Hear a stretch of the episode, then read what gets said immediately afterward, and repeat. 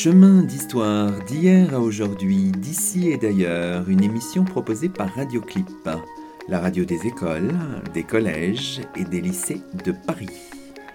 Au micro, Luc Dérault.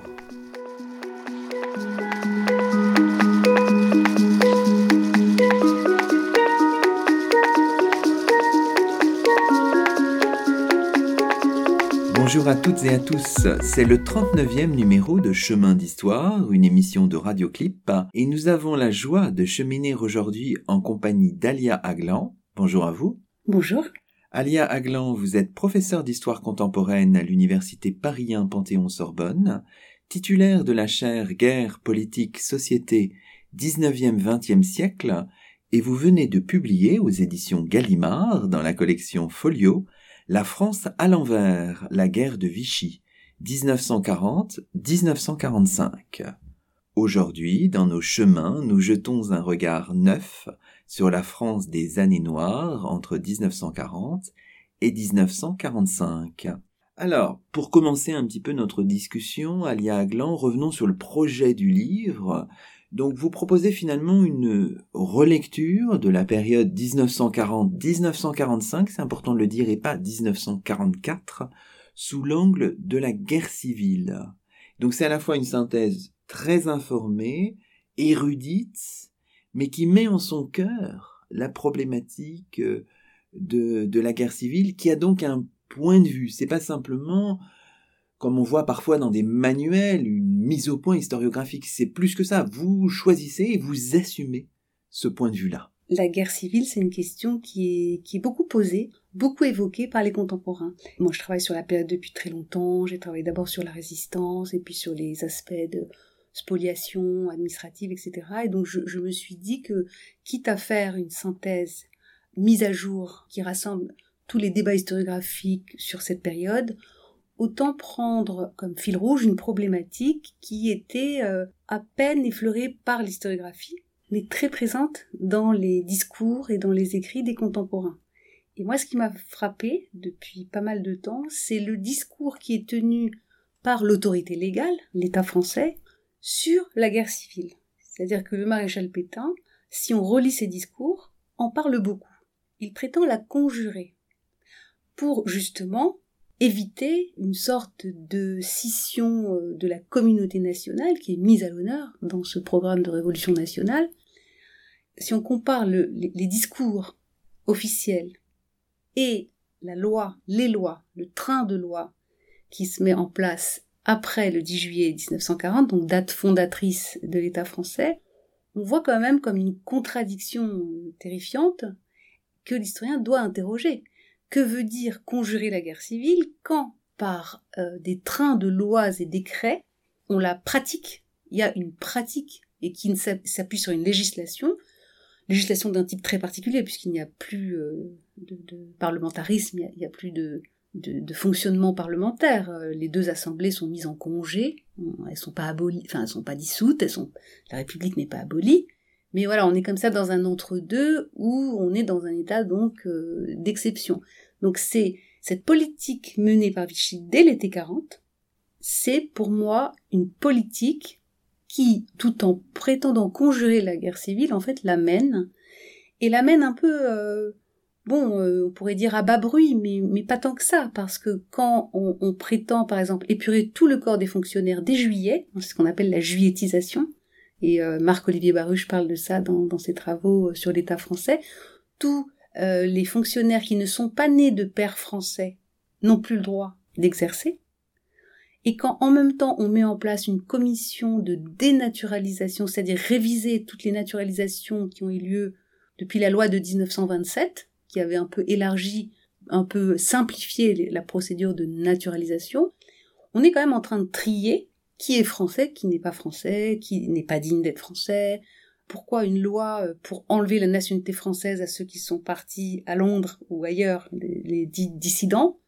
Donc vous voyez, toutes ces persécutions jusqu'au premier statut des Juifs du 3 octobre 40, elles font sens dans cette logique qui, qui entend conjurer une guerre civile, mais qui fractionne le corps des citoyens, puisqu'il n'y a plus une citoyenneté unique, il y a euh, ceux qui sont dignes d'être français, ceux qui ne sont pas dignes d'être français, ceux qui sont devenus frauduleusement français, ceux qui sont ennemis, ceux qui sont antinationaux, etc., etc. Donc plein de catégories finalement où le, la citoyenneté est, émiettée, pulvérisée, pour une cause qui se prétend euh, unioniste, c'est-à-dire que c'est pour rassembler une communauté. Évidemment, ça veut dire pour vous travailler ce concept de guerre civile, qui est un concept finalement assez complexe, hein, et vous le faites avec des historiens, des philosophes, vous utilisez notamment les travaux de Ninon Granger, et là, il y a une citation intéressante, hein, la guerre civile est un retournement des valeurs politico-sociales qui présidaient à l'unité préalable et essentielle de la cité, la guerre civile est la cité à l'envers. Et on comprend ce titre qui est très beau, qui est magnifique, il faut le dire, La France à l'envers. Ça y est, on a compris, c'est-à-dire que c'est une réflexion sur la guerre civile qui vous a amené à, ce titre-là en puisant, voilà, dans une, dans une historiographie assez large, Alia Aglan. Ben, la thèse de Ninon Granger m'a éclairé sur une question que moi je me posais et puis elle n'était pas bien formulée. parce que moi ça fait des années, des années que je travaille euh, sur ce sujet. Ce livre c'est quand même euh, le résultat de dix ans de travail en réalité. Hein. Je l'ai écrit en trois ans, mais euh, ça a été dix ans de travail, d'enseignement, de recherche quand j'ai lu la thèse de Ninon Granger, donc qui, s'interroge sur la définition que donnent les philosophes, d'ailleurs plutôt de, du XVIIe siècle, à cette notion de guerre civile, alors elle remonte à, d'autres philosophes, mais ne serait-ce que la difficulté d'en trouver une définition chez les philosophes, et, donc l'enquête philosophique que Ninon Granger euh, mène, euh, m'amène à cette euh, définition que j'ai reprise, que je cite, qui pour moi est très claire. Alors que c'est la guerre innommable, c'est la guerre qui est la plus euh, dangereuse parce qu'elle menace l'existence même de la cité, et ça elle l'explique très très bien euh, en étudiant euh, beaucoup d'auteurs. Le fait qu'on n'ait même pas envie de lui donner un nom à cette guerre, parce que c'est ce qui terrorise le plus. Et donc, tout à l'heure je parlais des discours de Pétain, mais si on regarde les journaux intimes, y compris des collaborationnistes, hein, ou des gens qui se sont pas spécialement engagés, c'est ce qu'ils redoutent le plus, et ils l'écrivent au jour le jour, première crainte de guerre civile, bah, c'est au moment euh, des rumeurs qui courent, au moment où on demande l'armistice parce que, ben, soi-disant, il y a un coup d'État des communistes qui se prépare. Vous voyez, ça sert à tout en fait. Hein. conjurer la guerre civile sert un peu à tout, en tous les cas à mener une politique autoritaire qui du coup n'a pas besoin d'être justifiée autrement. On dit bon voilà, on va euh, s'entendre avec l'occupant parce que sinon la France deviendrait la Pologne. Voilà, c'est des, menaces comme ça. et donc la guerre qui est tout le temps redoutée, Bon, c'est un thème de préoccupation des contemporains jusqu'en encore en 45, c'est-à-dire au, dernier moment de la guerre, quand installé à Singwaringen et dans la région, on a encore un pseudo gouvernement français et des collaborationnistes qui sont rassemblés dans les villes autour, qui entendent reprendre la France, c'est-à-dire faire la reconquête, c'est-à-dire un peu, du coup, pour le coup, la résistance à l'envers, c'est-à-dire envoyés. Ils, avaient même créé des écoles de cadres subversifs, euh, Doriot et, et, ses, militants, pour tenter des actions en territoire français. Donc vous voyez, ce, ce, le deuxième fil rouge, c'était euh, voilà cette tentation de la guerre civile, cette pratique, et en même temps cette, cette espèce de, de configuration où euh, on est dans une triangulation entre euh, bah, les occupants, euh, certains occupés et l'autorité française qui passe pour les pour l'égal en tous les cas aux yeux des Français. Oui, parce que la division nationale, bien sûr, elle est recherchée par l'occupant. La politique allemande, dites-vous à un autre moment, joue le rôle de dissolvant des liens politiques et sociaux.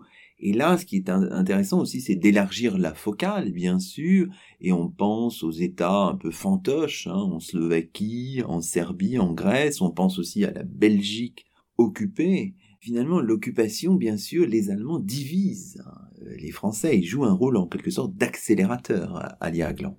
Mais c'est une politique qui est euh, sciemment euh, pratiquée et euh, dans la thèse de Barbara Lambauer sur Otto Abetz et les Français, on voit, elle, elle cite un mémorandum de l'ambassadeur Otto Abetz, donc qui est installé rue de Lille et qui passe pour francophile et, qui va comme ça tenter une grande offensive de charme auprès notamment des intellectuels, des artistes, etc. Otto Abetz, dans une note qu'il envoie à Berlin, dit mais voilà, la politique est très simple, euh, c'est pas euh, séduire les Français, c'est les diviser. Plus on les divise et plus on les tient. Euh, et c'est pour ça aussi qu'il n'y a pas de parti unique, parce qu'on pose souvent la question de savoir est-ce que Vichy est un, un est-ce qu'ils sont, est-ce que c'est vraiment un régime fasciste? Au moins sur ce plan-là de parti unique, non, c'est pas un parti, il n'y a pas de parti unique. On, on, le refuse en zone sud, à Vichy, les Allemands mais font tout pour qu'il n'y ait pas de parti unique, parce qu'ils seraient nationalistes. Ils seraient sans doute pro-nazis, fascistes, mais ils seraient aussi nationalistes, donc ce serait une forme d'unité. Et donc la politique menée consciemment par l'ambassade, c'est de d'attiser les divisions entre les groupuscules collaborationnistes, entre ceux qui sont financés par euh, le SD, d'autres par la SS, d'autres par l'ambassade, et, que tout ce monde-là se mange un peu, euh, se morde le nez, euh, c'est très très bien. Même chose pour les séparatismes indépendantistes, bretons ou, ou alsaciens. Vous voyez, des, des tendances séparatistes, les Allemands vont les flatter au départ, et puis après, bon, ils abandonnent parce que ça leur apporte pas grand chose, mais en tous les cas, c'est de bonne guerre, voilà. Et si on comparait avec d'autres régimes d'occupation en d'autres temps que la Seconde Guerre mondiale, on verrait aussi ce phénomène de dissolution des liens dès qu'une autorité s'installe qui n'est pas euh, l'autorité du pays. Dès qu'il y a occupation étrangère, de toute façon, je pense qu'on pourrait faire de grands, grandes comparaisons historiques avec d'autres époques pour dire que dès qu'une autorité s'installe, eh bien, ça modifie les liens et ça va plutôt en les en les dissolvant plutôt qu'en rassemblant. Il ne faut pas oublier le troisième euh, pilier, c'est-à-dire la résistance, qui elle aussi peut être approchée avec ce concept de guerre civile, puisque le collaborateur est vu comme l'ennemi par excellence. Et la force de votre livre, c'est aussi de multiplier les, points de vue dans cette forme de, triangulation que vous décriviez tout à l'heure. Oui, j'ai trouvé que à l'échelle locale, euh, à l'échelle d'observation locale, on comprend mieux cette, euh, cette triangulation entre les occupants, leur séide, si j'ose dire, quelle qu'en soit euh, la nature, et ceux qui ont décidé de résister, en péril de leur vie évidemment, dans cet affrontement à trois, il y a une configuration de, guerre civile locale, mais je dirais qu'elle est d'assez faible intensité, parce qu'évidemment, il ne s'agit pas de dire c'est pas la guerre d'Espagne, hein, c'est pas la guerre civile libanaise non plus, mais c'est un ferment de guerre civile où finalement l'inversion des normes euh, et l'inversion des sources de légitimité fait que ceux qui ont, par exemple, euh, combattu contre l'invasion, bah, c'était le débarquement en Normandie, c'est comme ça qu'ils l'appelaient. Donc une poignée de miliciens est allée porter main forte euh, aux soldats de la Wehrmacht qui défendaient la Normandie, et et d'autre part, dans les, la lutte contre les maquis, qui est très sévère. Alors les, les, Allemands, ils mettent les moyens, euh, des, divisions euh, spécialisées dans les combats de montagne, qui ont des, armes lourdes, appuyées par l'aviation, ils, y mettent les moyens. Donc si vous voulez, on peut pas traiter de cette période en considérant que la résistance était une faible force d'appoint euh, pour les Alliés. Ça, je trouve ça absolument faux. Par contre, sur le terrain, elle est tellement prise au sérieux que les Allemands mettent les moyens pour traquer les maquis, pour les détruire, et ils sont aidés en cela par ceux qui connaissent bien le pays, c'est-à-dire les chemins. Alors c'est le moment de faire une comparaison avec le titre de votre émission, qui connaissent les chemins qui mènent à ceux qui sont euh, voilà dans des maquis euh, combattants ou des maquis refuges ou pour toutes sortes de raisons euh, n'ont pas voulu rester voilà à la lumière du jour et préfèrent se cacher, soit pour reprendre les armes, soit pour euh, échapper au service du travail obligatoire. Donc cette configuration, voilà, c'est la pire des guerres civiles, puisque c'est parfois on voit ça dans les journaux intimes, ils se connaissent entre eux, ils ont été à l'école communale ensemble, et certains euh, sont allés du côté de la milice, euh, d'autres du côté du, du maquis, et d'autres n'ont choisi ni l'un ni l'autre, mais sont de toute façon pris entre les deux. Et donc moi je me suis appuyée sur un rapport qui avait été fait pour le préfet de la Dordogne après la guerre, en 1947, je crois, et qui mettait, alors c'est 80 pages, hein, et qui faisait toute la liste des exactions allemandes dans le département de la Dordogne. Et alors c'est absolument euh, affligeant, où on voit que dans le, village le plus reculé, en pleine forêt euh, de la Double par exemple, on a euh, soudain bah, une colonne allemande qui arrive, qui a la liste des réfugiés, euh, des familles de républicains espagnols, euh, des juifs cachés, euh, toutes sortes de réprouvés, enfin qui sont là dans les fermes et qui travaillent un peu clandestinement. Il les aligne et il les exécute. Qui donc leur a donné les noms, l'adresse? Vous voyez ce que je veux dire oui, bien sûr. Alors dans cette logique de, confrontation, il y a parfois des textes assez forts que vous citez, hein, puisque votre, tout votre récit est ponctué par des, des citations parfois longues et, est tout à fait riche, et notamment là, il y a une citation du récit secret de Pierre Drieux-La Rochelle qui nous décrit un peu cette confrontation muette en plein Paris occupé. Donc je, je vais lire ce texte que vous citez, c'est à la page 20 de votre ouvrage. Dans l'allée centrale des Tuileries, je rencontrai un jeune homme. Je ne savais qui il était, mais je vis bien qu'il me connaissait, et d'après la femme avec qui il se promenait, je compris que c'était quelqu'un de la résistance. Je m'amusais une minute de son air, il se raidissait pour bien me montrer qu'il était un ennemi. Ce raidissement, cet effort, me fit sourire. C'est un beau texte parce qu'il dit beaucoup aussi de votre propre projet historiographique à Diagle. C'est l'ennemi intime en réalité qui aurait pu être aussi bien ami. Et, dans le cas de Drieux-La Rochelle, c'est très intéressant parce que il est resté pendant toute cette période ami avec Jean Paulhan par exemple, mais Jean Paulhan avait été dans la résistance ça n'a jamais euh, perturbé leur amitié, puisque quand Paulan a été arrêté et qu'il a eu des ennuis avec les Allemands, Drieux est intervenu, et à la fin de la guerre, quand Drieux ferait bien d'aller prendre l'air euh, ailleurs, Paulan met à sa disposition, et Malraux d'ailleurs, euh, une filière d'évasion possible pour se cacher. Bon, il refuse, il se suicide, mais si vous voulez, c'est un cas intéressant pour ça, Drieux, parce que, encore une fois, l'ennemi intime aurait pu rester l'ami intime. Et, mmh. donc, c'est dans cette espèce d'ambiguïté, en, réalité, euh, on peut plus faire aujourd'hui l'histoire euh, de cette période avec du blanc et du noir, et même pas des zones de gris, je n'aime pas l'expression. Mais par contre, euh, comprendre que, voilà, il n'y a rien de, gravé dans le marbre, et qu'à chaque situation très particulière, il y a des comportements particuliers. L'idée, c'est quand même de donner à comprendre la complexité et on ne peut pas voilà résumer ou, caricaturer comme on le fait un peu trop souvent. Cette idée de cet angle de la guerre civile, si on regarde un peu du point de vue historiographique, dans l'historiographie si abondante de l'occupation et de la résistance que là finalement vous réunissez, ce qui est pas si commun en fait. Et c'est ça qui est, qui est formidable. Est-ce qu'il y avait dans les travaux précédents des, je sais pas, des, auteurs, des autrices qui ont qui avait déjà un petit peu vu cette idée, saisi cette idée? Alors c'est une idée qui a été euh, effleurée par l'historiographie, oui, il y, a, quelques articles qui posent la question, euh, mais c'est quand même, ça n'a pas fait euh, l'objet par exemple d'une thèse ou d'un travail de fond, tout simplement parce que je crois que c'était une question bon, qu'on a du mal à se poser aussi parce que on est bien obligé de construire l'objet, comme on dit chez, chez nous, chez les historiens, c'est-à-dire de bah, de, repérer à quel moment euh, la question se pose euh, en restant toujours du côté des contemporains parce qu'après coup évidemment on peut on peut dire oui, ça a été une guerre civile parce qu'il y avait les résistants d'un côté, euh, les collaborationnistes de l'autre, et que à la libération tout ce monde-là s'est affronté. C'est pas ma thèse, c'est pas simpliste comme ça. C'est plutôt une, une, une, sorte de, d'évaporation perpétuelle de cette idée de guerre civile qui est instrumentalisée. Et donc, dans le discours pétainiste, qui sont les fauteurs de guerre civile?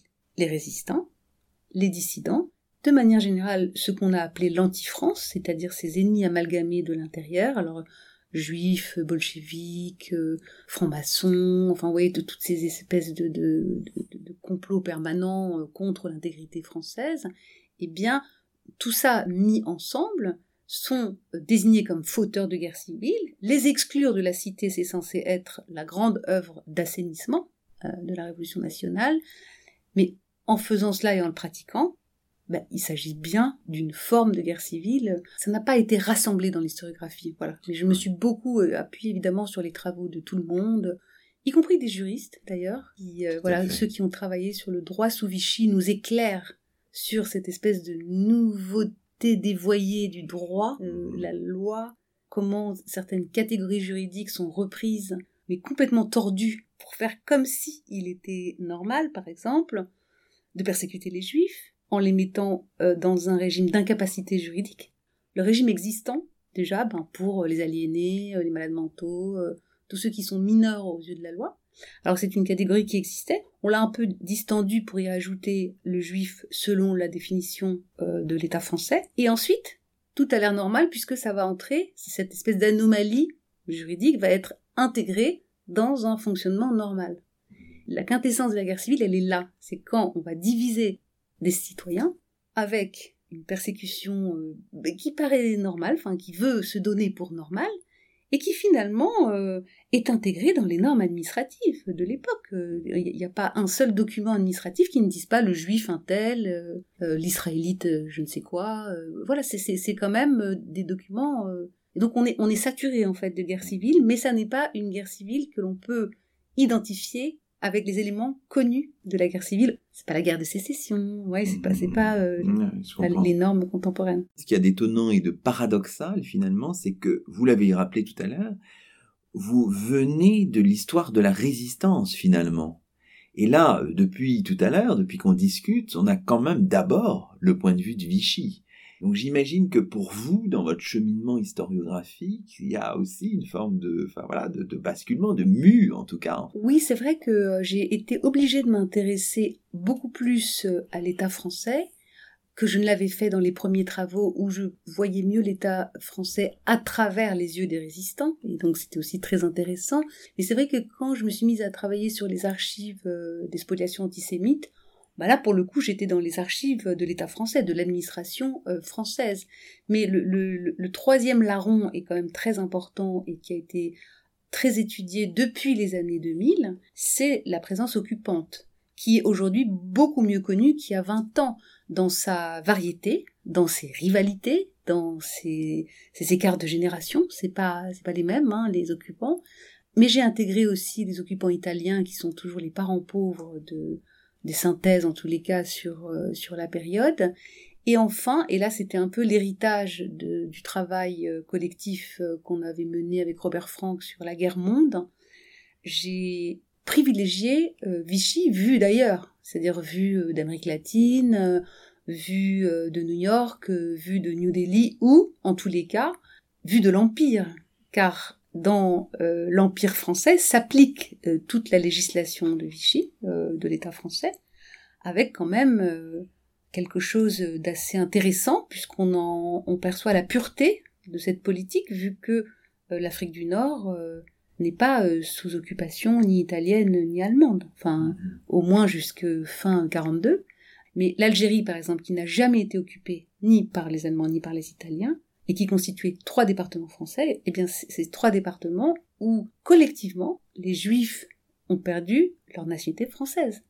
Donc, ce qui n'a pas été fait en métropole. Il y avait des projets de d'enlever la nationalité à tout le monde, comme ça, mais bon, ça, ça c'était dans les cartons, mais ça n'a pas eu lieu. Par contre, euh, en Algérie, euh, sans complexe, euh, toute une catégorie de citoyens perd sa citoyenneté par un décret, vous voyez.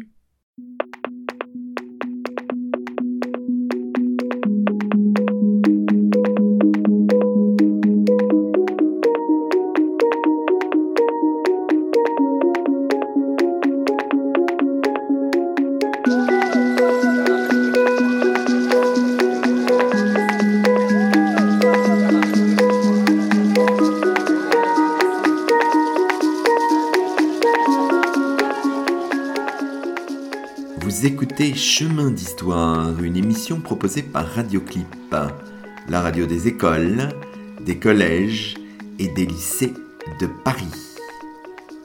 Aujourd'hui, Luc Dérault s'entretient avec Alia Aglan, professeur d'histoire contemporaine à l'université Paris 1 Panthéon-Sorbonne. Alia Aglan qui vient de faire paraître chez Gallimard dans la collection Folio un livre intitulé La France à l'envers La guerre de Vichy, 1940-1945.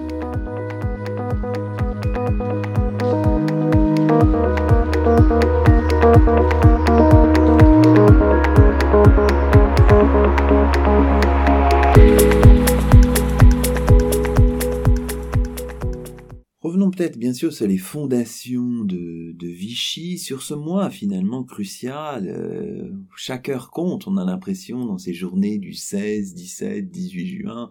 On pense bien sûr à la déclaration de Pétain à la mi-journée du 17. On pense à l'appel du général de Gaulle, on pense qu'il a été enregistré vers 18h, diffusé vers 22h, heure anglaise, à Londres.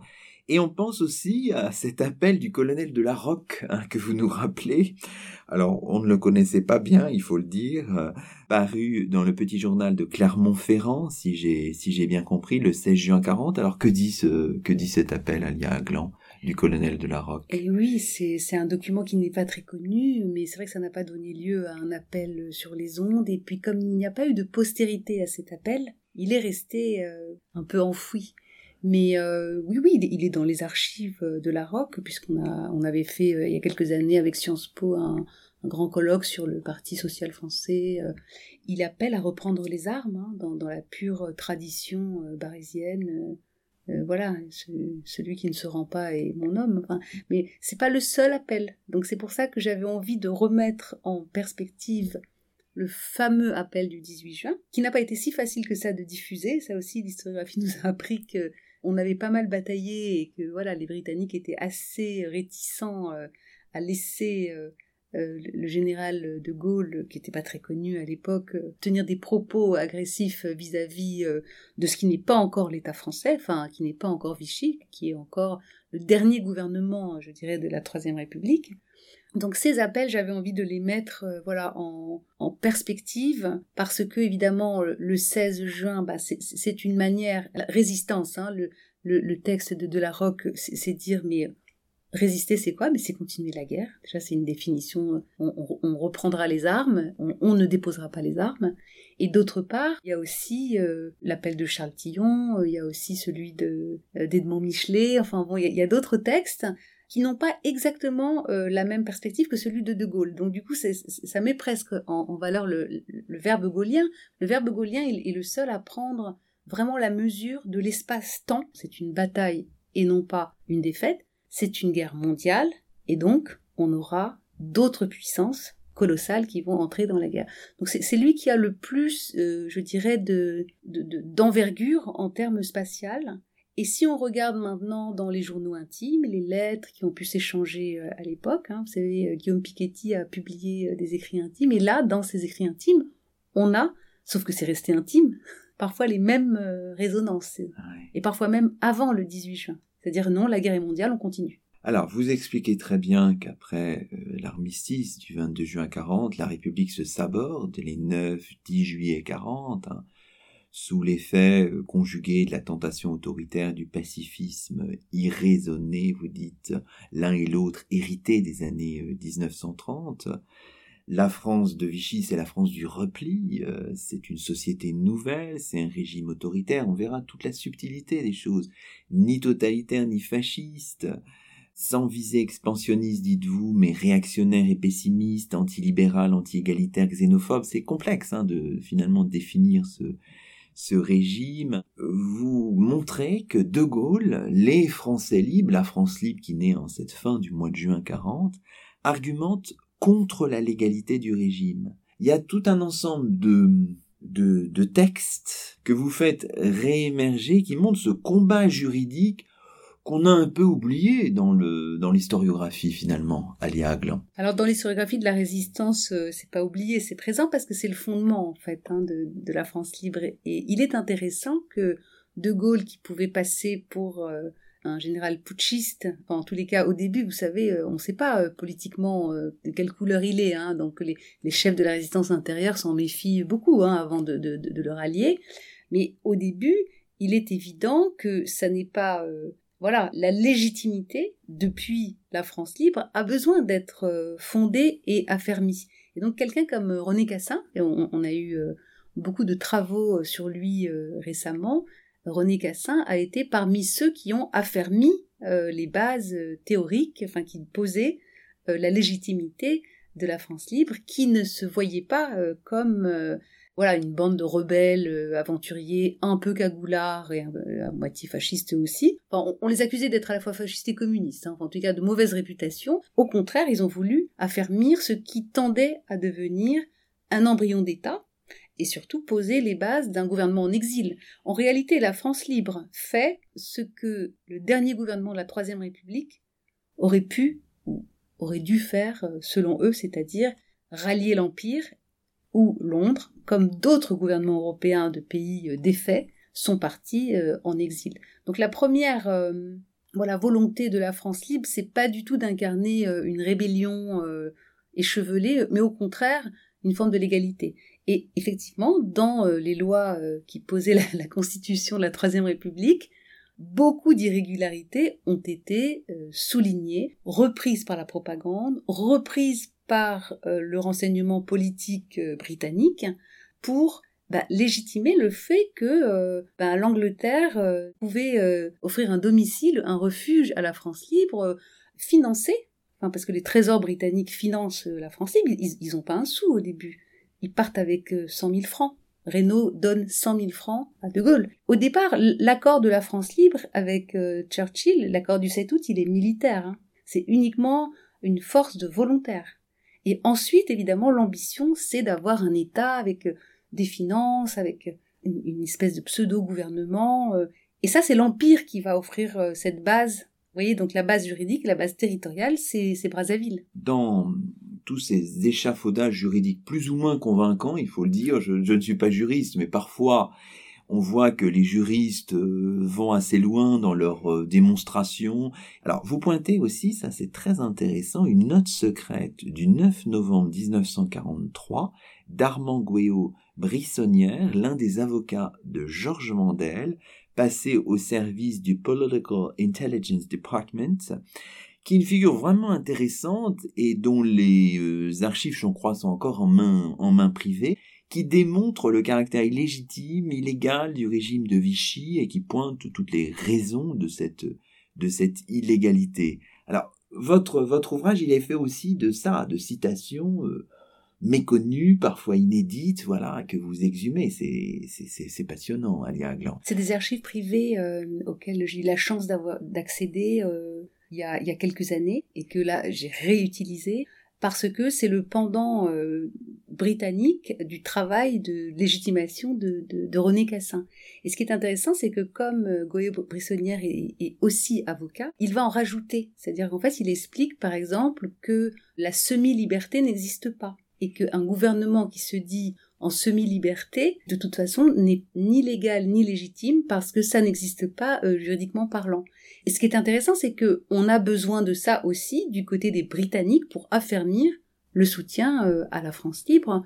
Évidemment, on, ne peut pas euh, soutenir des sécessionnistes, il faut leur donner les bases légales d'une représentation bah, qui n'existe pas encore. Alors, vous l'évoquiez tout à l'heure, il faut évidemment dépasser les frontières de l'Hexagone et aller bien sûr dans l'Empire, parce que c'est là que vont se construire, vous le rappeliez, un certain nombre de choses.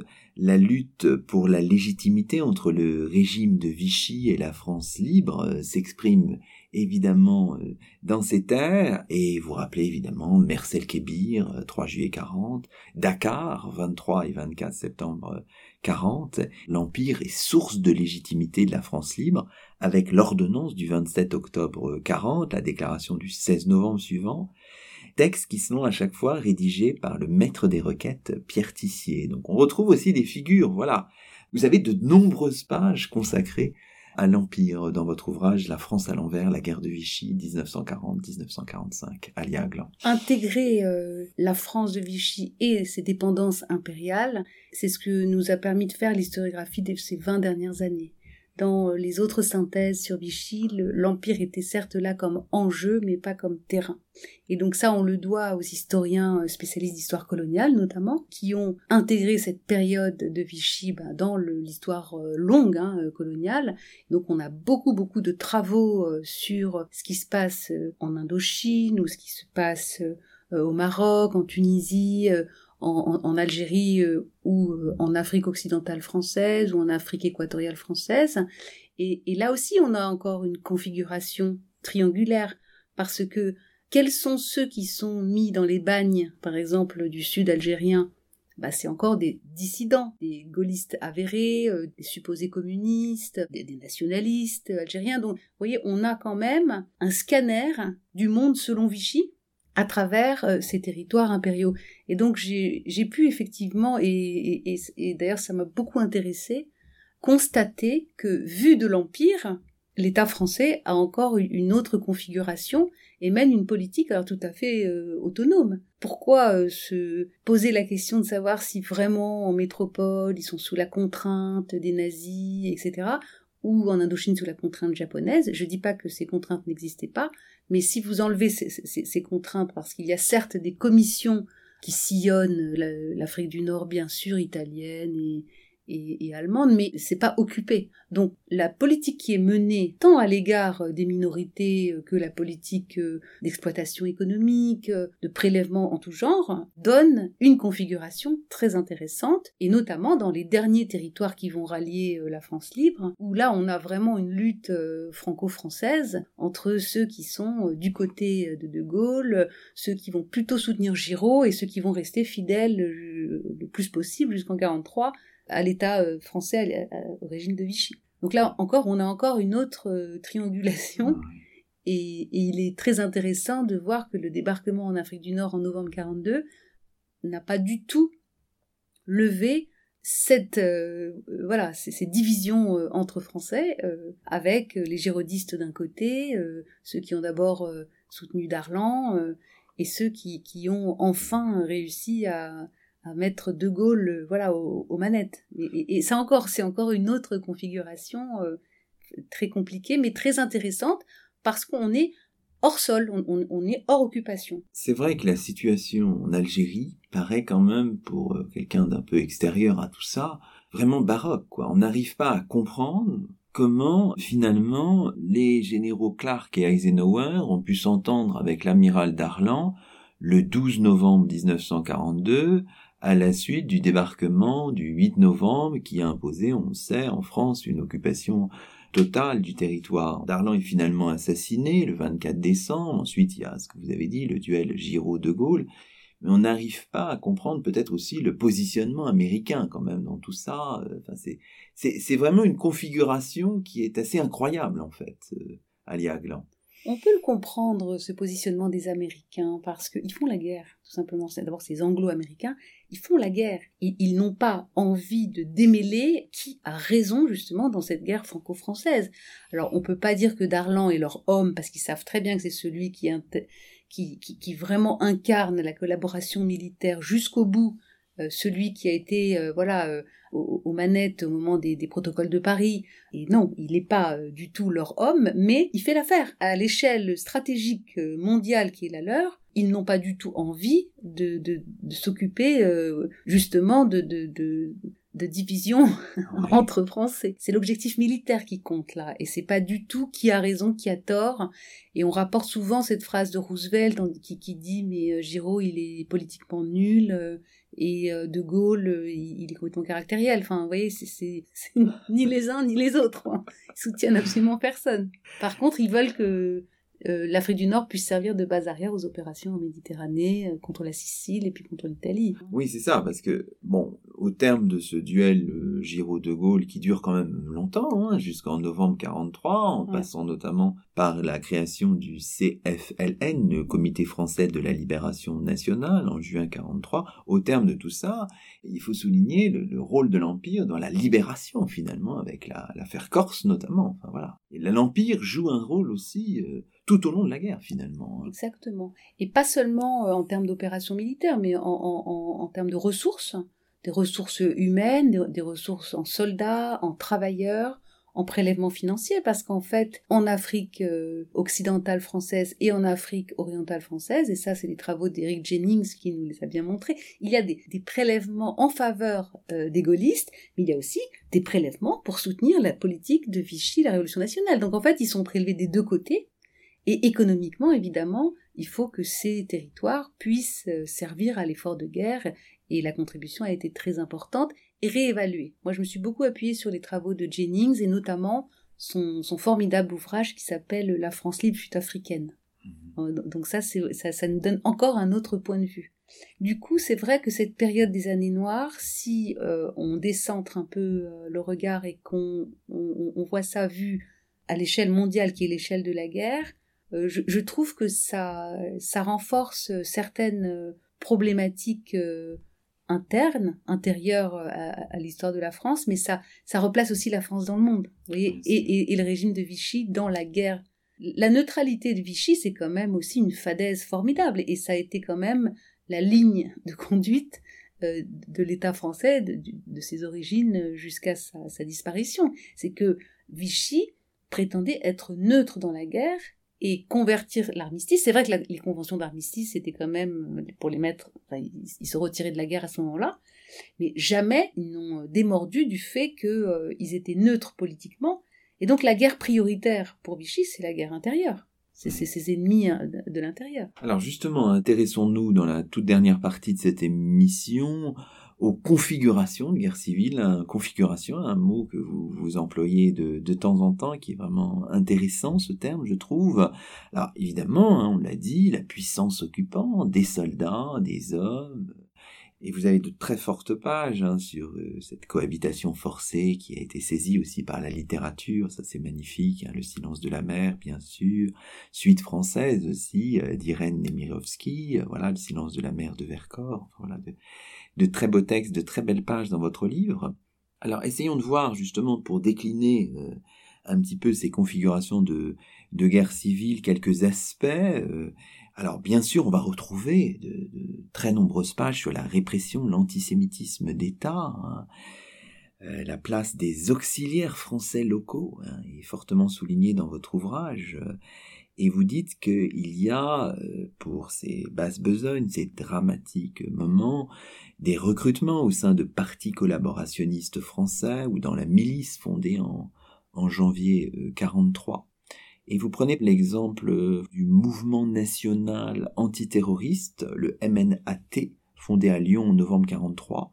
Et là, vraiment, vous dites, on est dans une logique de guerre civile. Il faut bien des auxiliaires aux autorités de police allemandes. Alors, ce sont de multiples polices qui sont en rivalité entre elles, qui ne peuvent à elles seules tenir le terrain. Si on regarde, par exemple, les effectifs du SD de Périgueux, c'est une poignée d'Allemands. Et c'est au moins 4 à 5 fois plus de français. Ça va de la traduction euh, à, l'homme de main, euh, aux, militants euh, collaborationnistes qui leur prêtent main forte. Donc c'est-à-dire, en gros, pour 10 autorités allemandes, entre guillemets, 10, 10 Allemands en uniforme ou en civil, on a au moins 30 à 40 à 50 aides potentielles françaises. Auxiliaires. auxiliaires, voilà. Et, si vous voulez, c'est dans cet euh, écart-là qu'on a la vraie configuration de guerre civile parce que, connaissant le pays, ils peuvent être bien plus redoutables que des agents allemands qui seraient recrutés, qui auraient peut-être un accent bizarre. On a, on a aussi des agents allemands qui se font passer pour des Britanniques pour infiltrer les réseaux. Mais quand même, le plus discret de, de, l'espion, c'est quand même celui qui est euh, français comme vous et qui ne va pas se faire repérer par euh, un accent ou par euh, des erreurs culturelles.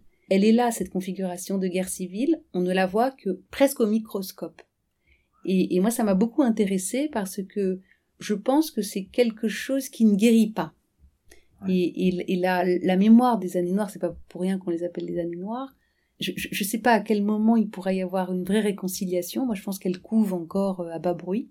Je pense que aujourd'hui, en 2020, dans chaque localité, pour ceux qui ont toujours vécu là, des, familles avec leurs descendants, on se souvient que du côté de tel coin, il y avait un, le fils milicien, et de l'autre côté, il y avait les maquisards qui, qui, sont partis, qui se sont cachés. Et je pense que c'est une mémoire qui, qui ne peut pas s'estomper mmh et qui est transmise. Alors maintenant, évidemment, il n'y a plus tellement d'enjeux, sauf que ça reste encore, je crois, dans les histoires locales, comme quelque chose qui a, presque marqué les lieux.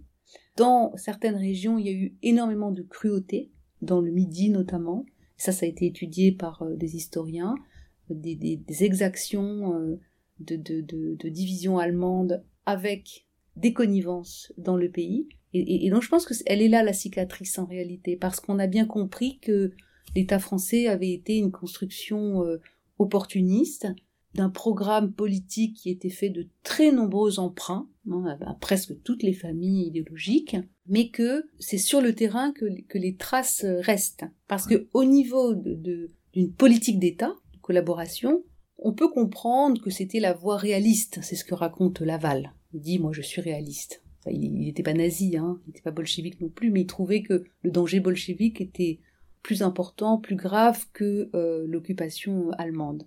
On a donc à, ce niveau assez bien compris les choix ou les errements des politiques, mais au niveau local, je trouve que la succession dramatique des événements n'est pas partout connue, en tous les cas, elle n'est pas euh, intégrée au, récit sur la période. Et c'est pour ça que moi, j'ai voulu allier des analyses euh, générales à voilà, des, zooms sur des, mmh. euh, des situations très particulières alors j'ai pas voulu revenir sur les, les drames les plus connus, euh, Oradour, Tulle, parce que là il y a une, abondante bibliographie, mais j'ai voulu euh, euh, me focaliser plutôt sur, euh, je dirais, la violence ordinaire, ou qui est devenue tellement ordinaire à l'échelle des régions. Oui, on voit bien, on comprend hein, vraiment l'approche un peu scalaire, hein, finalement, par échelle, hein, qui est la vôtre, puisqu'on était tout à l'heure au niveau de l'Empire, et que là, on va être dans, des, dans telle ou telle localité. Comment expliquer que des Français aussi nombreux finalement, même s'ils étaient bien sûr minoritaires, aient pu rentrer dans ce jeu-là, puisqu'ils avaient la possibilité finalement de rendre la répression moins forte, s'ils ne s'engageaient pas là-dedans. Bon, évidemment, c'est une lecture rétrospective que je fais, mais comment peut-on expliquer? Est-ce que c'est parce que, évidemment, ce sont des choses qui remontent à loin, qu'il faut peut-être, voilà, des antagonismes qui sont réactivés par le conflit, qui sont puissants?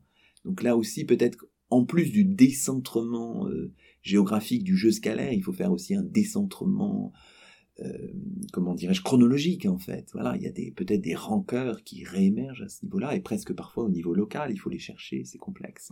Oui, les logiques de l'engagement euh, bah, ne sont pas toujours ni logiques ni raisonnables. Et il faudrait regarder des cas particuliers. Mais ce qui est très intéressant, c'est moi j'ai trouvé ça par exemple dans les travaux de Tal Brutmann, qui travaille beaucoup sur la région de Grenoble, et à l'échelle de Grenoble, on voit très bien que dans le sillage du parti collaborationniste, il y a des auxiliaires, et ça ne veut même pas dire que tous les militants euh, PPF de la région ont servi d'auxiliaires, pas du tout, c'est parmi ces militants que se sont recrutés un certain nombre d'auxiliaires qui ont leur motivation, qui peuvent être des motivations idéologiques, par exemple par crainte du bolchevisme, par euh, antisémitisme virulent et actif, par activisme voilà, un peu vain, mais un peu tous azimuts. Je pense qu'on ne peut pas dire que ça a euh, vraiment impliqué beaucoup de monde. Et je suis certaine que si on comparait aux gars du maquis, ils sont beaucoup moins nombreux. Mais moi, je, refuse de, tirer des, leçons, entre guillemets, de, ces configurations. Les constater, c'est déjà les comprendre. Les voir, c'est déjà les comprendre. Je, pense que les motifs sont, sont beaucoup plus variés qu'on imagine. On a aussi des, des cas de miliciens qui n'ont jamais dénoncé personne, vous savez, dans les campagnes, on sait qui fait quoi, euh, à quel endroit, euh, encore aujourd'hui, hein, il n'y a pas de... Enfin, vous savez pas comment le voisinage sait tout ce que vous faites, mais ils savent. Donc, à l'époque, tout le monde sait où est le maquis, et tous les maquis n'ont pas été dénoncés. Vous voyez ce que je veux dire? C'est-à-dire, se taire, c'était déjà euh, les protéger. Tout n'est pas blanc, tout n'est pas noir, et, mais, je trouve que ce qui est très intéressant, c'est quand on étudie avec vraiment presque un microscope les motivations de tels groupes d'auxiliaires issus de, du PPF par exemple, comme l'a fait Tal Brutmann pour la région de Grenoble, mais on voit vraiment l'éventail de, de motivation. Certains le font parce que c'est des, c'est, des, des, petits criminels, euh, euh, voilà, de, qui auraient de toute façon fait de très bons euh, droits communs, d'autres parce qu'ils sont obnubilés par je, ne sais quel motif idéologique, d'autres parce qu'ils ont envie de, la solde de la milice, etc. Enfin, vous voyez, on a, un éventail. Si, sur 30 personnes, on pourrait bien trouver trois ou quatre motivations différentes. Évidemment, vous y avez fait une allusion, vous évoquez les maquis, la guerre contre les maquis à partir de la fin de l'année 43, les opérations de police qui prennent une dimension euh, militaire. Et là encore, on trouve des unités de la Wehrmacht avec des forces supplétives fournies par l'État français, milices, groupes mobiles de réserve, hein, les fameux GMR, police parallèle des partis collaborationnistes. Hein. avec une confusion délibérée entre ennemis communistes et judéo-bolcheviques, incarnés dans la figure du partisan qui devient le, terroriste, bien sûr. Et puis alors, il y a, évidemment ça, de fortes pages, hein, on ne peut pas rentrer dans le détail puisqu'on arrive un peu au terme de l'émission, mais il faudra lire votre livre, épais de quelques 700 pages. Et puis bien sûr, il y a ce qui se passe en 44 et au-delà. Hein. Vous avez voulu évidemment... Euh, euh, aller jusqu'en 1945, les scènes de joie mauvaise, comme vous dites, alors c'est une expression aussi euh, intéressante, l'épuration illégale, puis l'épuration légale, le procès euh, de l'État français. Pour comprendre cette France à l'envers, il fallait aller jusqu'au procès du maréchal Pétain et jusqu'au procès de Pierre Laval à. Alors c'est cette épuration, euh, il y a eu beaucoup de travaux dessus et là euh, je, me suis euh, régalée si j'ose dire parce qu'on a eu vraiment un gros renouvellement de cette histoire de l'épuration depuis au moins 20 ans. Et là aussi le parti pris a été de regarder l'épuration depuis l'Empire parce que ça, en fait ça a commencé à, Alger et, et c'est Pierre Pucheux qui fait un peu les frais du premier grand procès politique avec Esteva, De Rien, etc. pour annoncer par anticipation à ceux de la métropole qu'il y aurait bien euh, jugement et qu'il y avait bien crime euh, de trahison. Et Pucheux est exécuté. Malgré les injonctions des Britanniques et des Américains qui disent mais on va peut-être attendre un petit peu qu'on termine la guerre et puis ensuite vous ferez euh, les procès des responsables. Non. Ça, ça a été un acte politique fort de ce qui va devenir le gouvernement provisoire de la République française, mais qui s'appelle pas encore comme ça à l'époque. Dès qu'ils sont installés à Alger, on a une mise en œuvre de tous ceux qui ont pu euh, servir soit de supplétifs pour les Allemands, ceux qui ont ouvert la Tunisie euh, euh, aux forces de l'Axe, et à ceux qui ont rallié Alger trop tard, comme Pucheux, et qui portent la responsabilité. Donc le signal est fort pour prendre date et annoncer qu'à l'avenir, l'épuration aurait bien lieu sous forme judiciaire.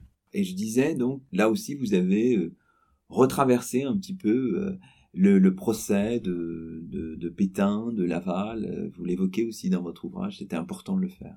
Oui, c'était important de le faire et puis je l'ai euh, je l'ai fait avec quelques sources imprimées de l'époque aussi, les travaux des historiens, mais aussi quelques témoignages, comme celui de Kessel par exemple. Kessel était là parce que c'est quand même des, des, des, procès qui se déroulent sous les yeux du monde entier. J'ai pas consacré énormément de pages, mais je ne pouvais pas euh, en faire l'économie puisque ça fait partie de voilà, d'une sorte de clôture de la période euh, en 45. Alors, à la fin de, votre ouvrage, vous évoquez euh, donc l'occupation, Vichy, la résistance, et vous dites tout ça, euh, évidemment, ça reste dans le repli des consciences, une jolie expression qui nous engage aussi à penser, vous l'avez dit tout à l'heure, à la mémoire ou les mémoires de cette période dans un processus encore, disiez-vous tout à l'heure, inachevé finalement, parce qu'on comprend que comme une forme de, dans une forme de sédimentation complexe, les strates se sont empilées dans la mémoire et parfois les travaux des historiens ne sont pas allés jusqu'au lieu où se passait tel ou tel événement, voilà. Et donc il y a encore des choses à, à dire, à exhumer, enfin voilà. L'histoire continue en quelque sorte à Liagle. L'histoire est un chantier jamais achevé, heureusement. Euh, on, va évidemment toujours euh, retravailler ou re-questionner euh, le passé avec d'autres problématiques, de nouvelles archives. Mais c'est vrai que la mémoire, alors je ne pouvais pas du tout y consacrer de chapitres, sinon ça aurait été encore un plus gros livre, c'est un autre sujet, mais il est intéressant de constater les évolutions de cette mémoire, parce que de toute façon, c'est une mémoire douloureuse et conflictuelle, et bon, avant que ce soit vraiment une mémoire apaisée, il faudra que beaucoup de temps se passe et beaucoup de travaux d'historiens parce que je pense que la connaissance contribue à l'apaisement. Alors, ultime question sur votre chemin de recherche. Alors après cette somme euh, extraordinaire qui devient euh, un ouvrage de référence euh, dès sa sortie, quel est votre chemin de, recherche en ce moment, Alia Aglan, si c'est pas un, si ce n'est pas indiscret de vous poser la question. je ne sais pas encore en ah, réalité. J'aurais envie de travailler sur le 19e siècle pour euh, ne pas rester enfermé dans la Seconde Guerre mondiale, alors que c'est un, un, chantier énorme qui ne sera jamais clos, mais il est bon d'aller voir un peu ailleurs pour revenir peut-être éventuellement Ah, après. euh, Donc oui. euh, peut-être une petite embardée là, enfin oui, détour. oui, oui, oui, mais je n'ai, parce que je n'ai, pas publié que sur la Seconde Guerre mondiale. En fait, j'ai publié parfois aussi sur le 19e et euh, j'ai envie peut-être de faire des travaux sur le temps long cette fois-ci. Voilà, ce bah, sera autre bien. chose. Vous reviendrez nous en parler. Avec plaisir. Mais merci beaucoup Alia Aglan et c'est ainsi que se termine le 39e numéro de Chemin d'Histoire, d'hier à aujourd'hui, d'ici et d'ailleurs, l'émission d'histoire de Radioclip. Nous étions en compagnie d'Alia Aglan, professeure d'histoire contemporaine à l'université Paris 1 Panthéon-Sorbonne, auteur aux éditions Gallimard dans la collection Folio d'un ouvrage très recommandable, un livre intitulé La France à l'envers, la guerre de Vichy, 1940-1945. À très bientôt pour un nouveau rendez-vous d'histoire sur Radio Clip, la radio des écoles, des collèges et des lycées de Paris.